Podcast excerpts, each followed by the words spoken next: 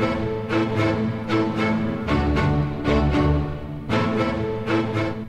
Olá, boa tarde. Boa tarde. Hoje é quarta-feira, 22 de agosto de 2018, dia de estreia ao vivo na Rádio Online. Atenção para os destaques da semana. Márcio Lacerda deixa a disputa ao governo de Minas pelo PSB. Lula e Bolsonaro lideram pesquisa segundo Ibope e Datafolha. Pesquisas de intenção de voto assustam investidores e dólar opera próximo de 4,10. Ministério Público Eleitoral pede que registro de candidatura de Lula seja negado. TSE sorteia amanhã a ordem dos candidatos nas propagandas eleitorais no rádio e TV. Justiça Mineira absolve réu do mensalão tucano. Bem-vindo, Política no Rede está no ar, com a apresentação de Edson Vitor e Ian Santos.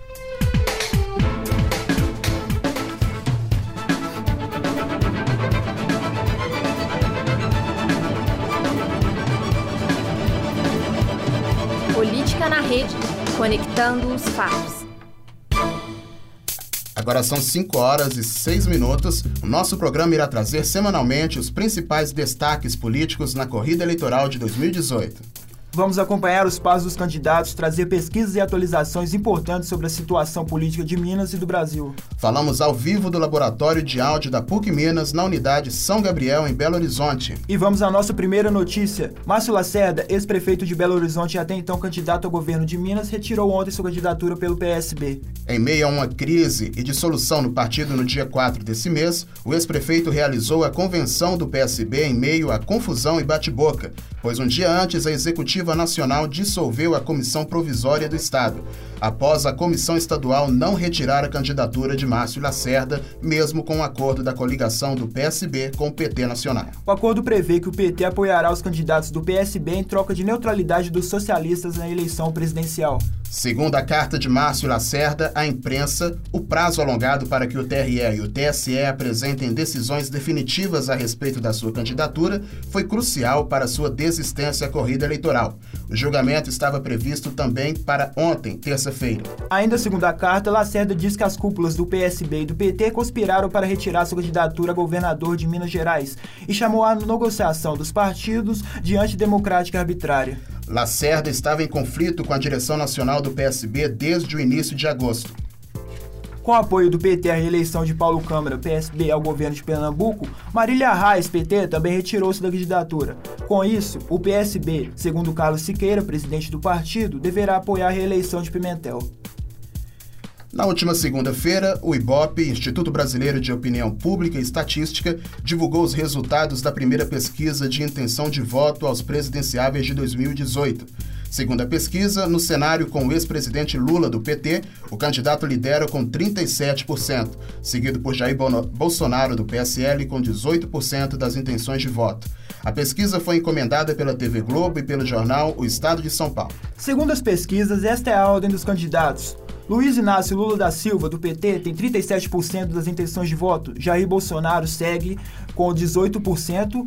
Marina Silva, do Partido Rede, com 6%. Ciro Gomes, PDT, 5%. Geraldo Alckmin, 5%. Álvaro Dias, do Podemos, 3%. Emael, do Democrata Cristão, 1%. Guilherme Boulos, do PSOL, um, também 1%. Henrique Meirelles também e João Moedo com 1%. Cabo da Ciolo não pontuou, Vera, Vera do PSTU também não, João Goulart Filho do PPL também não pontuou. Brancos e nulos somaram 16%. Não saberam responder, foram 6%. Já no cenário sem o ex-presidente Lula, que aguarda análise da impugnação de sua candidatura no TSE, Jair Bolsonaro, do PSL, lidera com 20% seguido por Marina Silva do Rede com 12% e Ciro Gomes do PDT com 9%. A pesquisa ouviu cerca de 2 mil pessoas de 142 municípios entre os dias 17 e 19 de agosto. A margem de erro é de 2 pontos percentuais para mais ou para menos. Segundo o Ibope, a possibilidade da pesquisa retratar o alto aumento eleitoral é de 95%. Já o Datafolha, ainda na madrugada de hoje, também divulgou os números da sua primeira pesquisa de intenção de voto aos presidenciáveis. No cenário com Lula, o petista lidera com 39%, seguido por Bolsonaro com 19%, Marina com 8%, Geraldo Alckmin com 6% e Ciro Gomes com 5%. Álvaro Dias do Podemos aparece com 3%, João Almoedo do Partido Novo com 2% e Henrique Meirelles com 1%. Guilherme Boulos do PSOL, Cabo da Ciolo do Patriota e Vera Lúcia do PSTU não pontuaram. Votos brancos e nulos alcançaram 11%.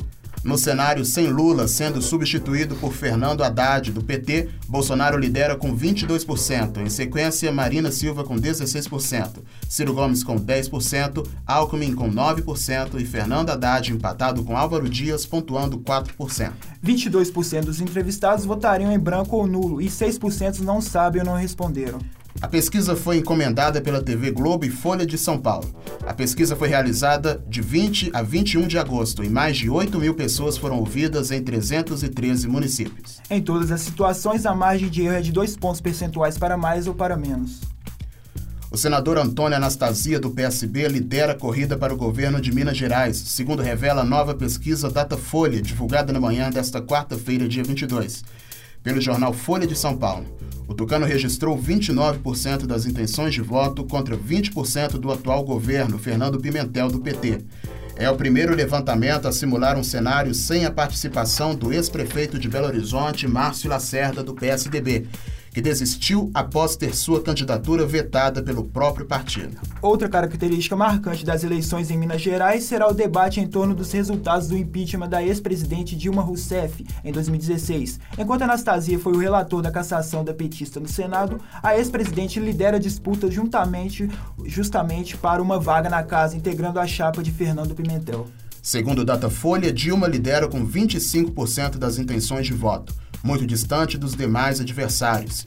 Em um cenário fragmentado, após o senador Aécio Neves, do PSDB, ter desistido da reeleição para tentar ocupar uma vaga na Câmara dos Deputados. A segunda vaga nessa eleição é o jornalista Carlos Viana, do PHS, com 11%. Depois dele aparecem os candidatos Coronel Lacerda, do PPL, e Túlio Lopes, do PCB, com 8%. Bispo Damasceno, do PPL, com 7%. Rodrigo Paiva, do Novo, Vanessa Portugal, PSTU, Rodrigo Pacheco, do DEM e Jaime Martins, do PROS, com 6%.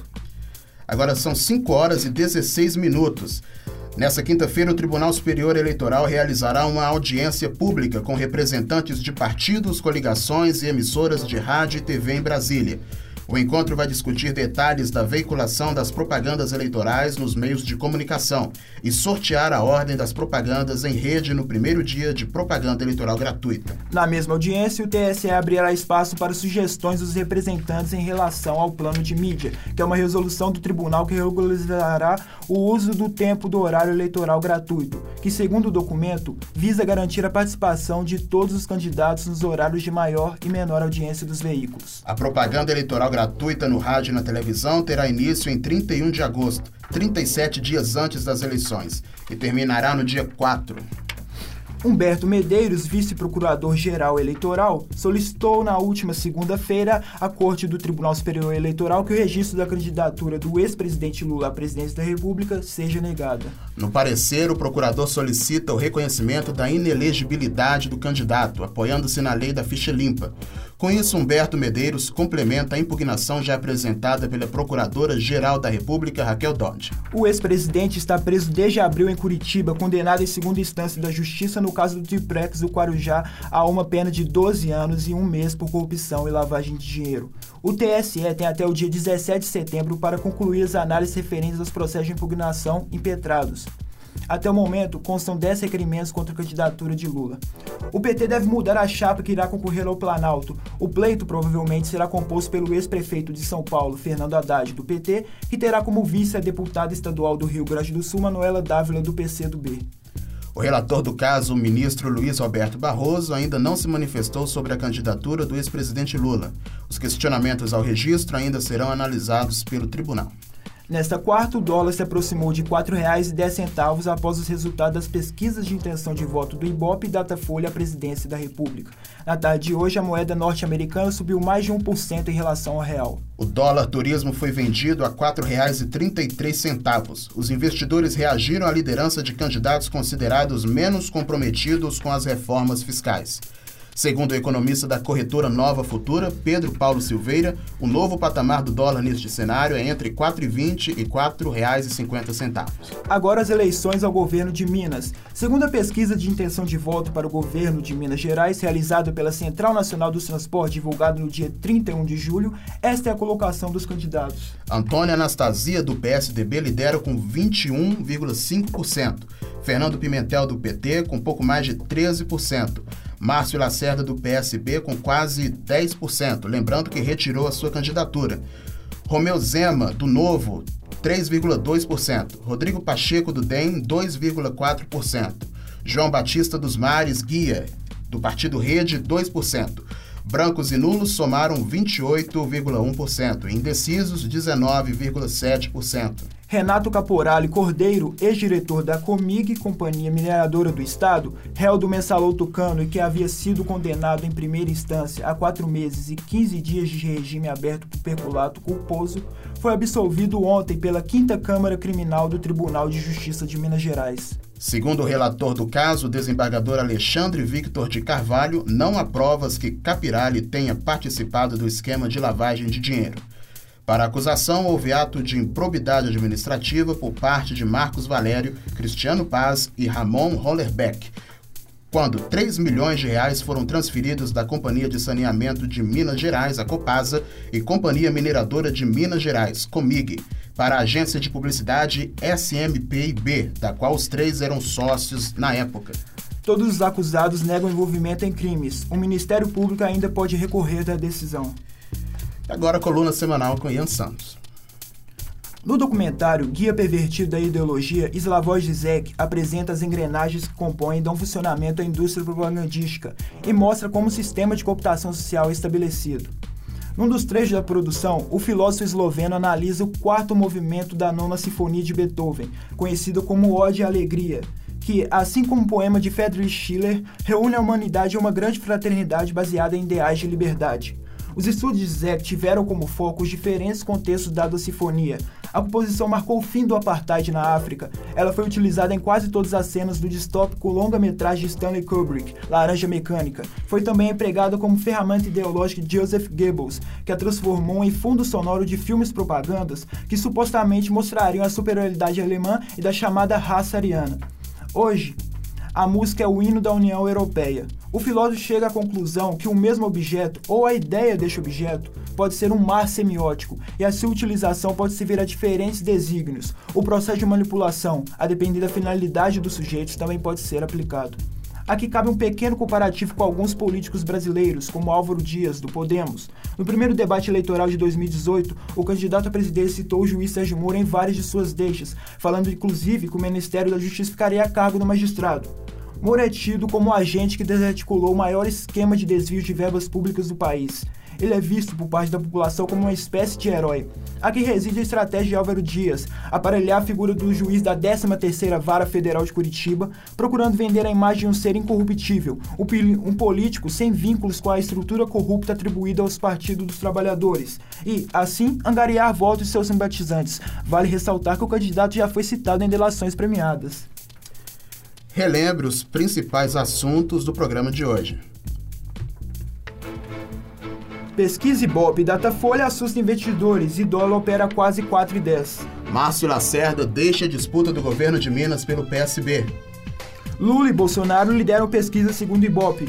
Ministério Público Eleitoral pede que registro de candidatura de Lula seja negado. TSE sorteia amanhã a ordem dos candidatos nas propagandas eleitorais do rádio e TV. Justiça Mineira absolve réu do Mensalão Tucano.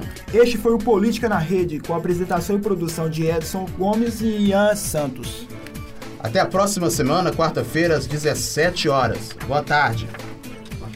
Boa tarde, obrigado.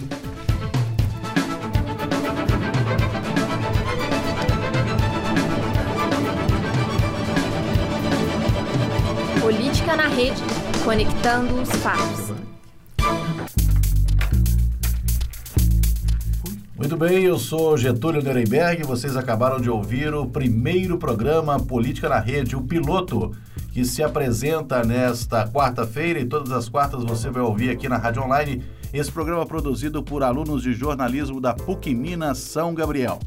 E Edson Costa e Ian Santos estrelaram e estrearam né, neste primeiro programa trazendo as principais informações da semana sobre o noticiário político, a corrida presidencial, a corrida ao Palácio da Liberdade em Minas e as informações de bastidores que movimentam o mercado financeiro e também a justiça eleitoral durante esse período de eleições em todo o Brasil. Você vai acompanhar aqui na Rádio Online a cobertura desses fatos semanalmente. E não perca, no dia 7 de outubro, o dia das eleições no primeiro turno, aqui na Rádio Online também você vai acompanhar uma cobertura da PUC Minas São Gabriel sobre o dia de votação dos principais candidatos e também o ritmo da apuração para escolha do, do novo governador de Minas, dos dois senadores dos principais candidatos a deputado estadual e deputado federal por Minas Gerais e, é claro, presidente da República. Eu, Getúlio Nuremberg, agradeço a sua audiência e convido você para toda semana acompanhar aqui o nosso programa. E enquanto isso, ouça de novo o programa sempre que quiser no podcast que ficará disponível na página da Rádio Online. Um abraço.